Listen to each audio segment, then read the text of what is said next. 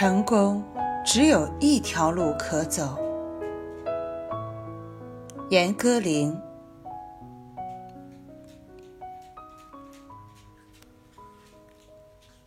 我出生在一个书香家庭，父亲虽是作家，但他很少用自己的文学理念影响我。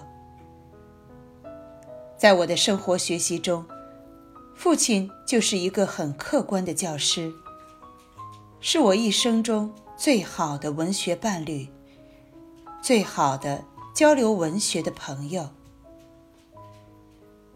父亲常与我沟通他最近读的好书，也会建议我去读。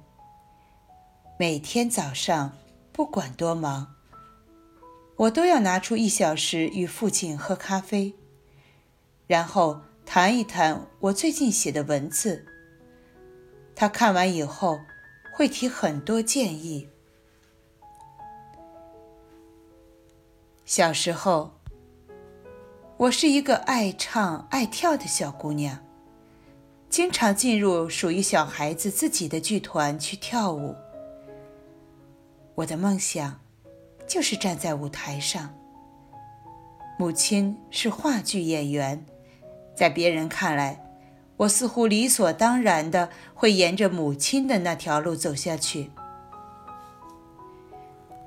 十二岁那年，我到了部队文工团。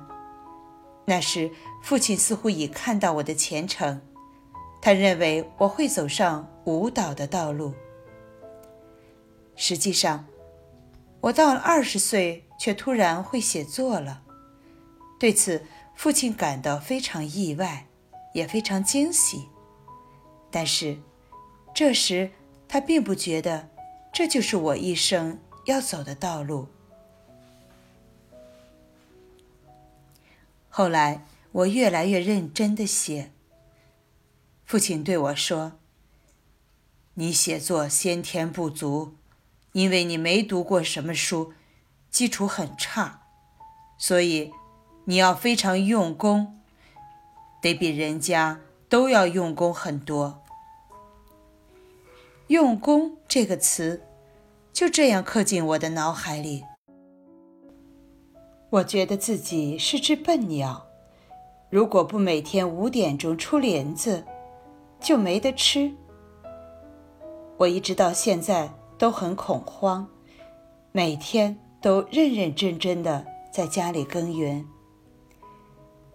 第一批采访作品发表后，我发现原来自己是可以吃写作这碗饭的。从此以后，我就在军区报纸上发表一点东西。那时我就不跳舞了，我跳舞的条件很不好。我觉得艺术是关乎登峰造极的事情，如果只能平平的跳两下。这不是我想达到的一种境界，所以我就放弃了跳舞。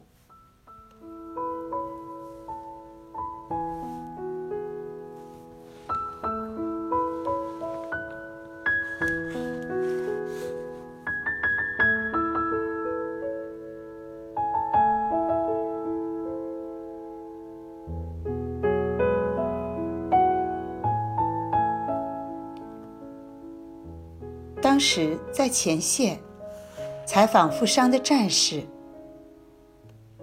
当谈及他们的家乡和父母时，每个人都好像有一个故事，我就自然而然的想写这些人的故事，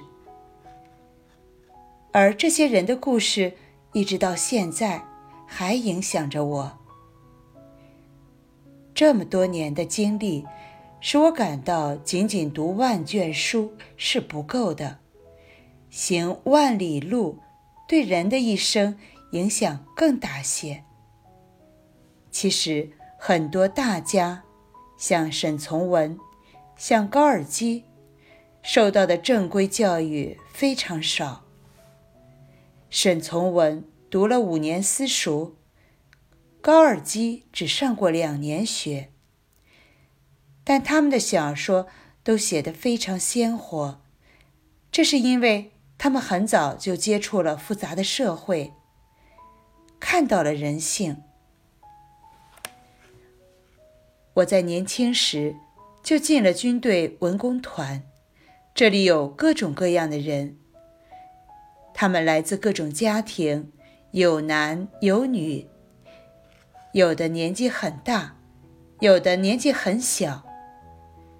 这比一个连队要好很多。连队是清一色的农村兵，而且都是男性。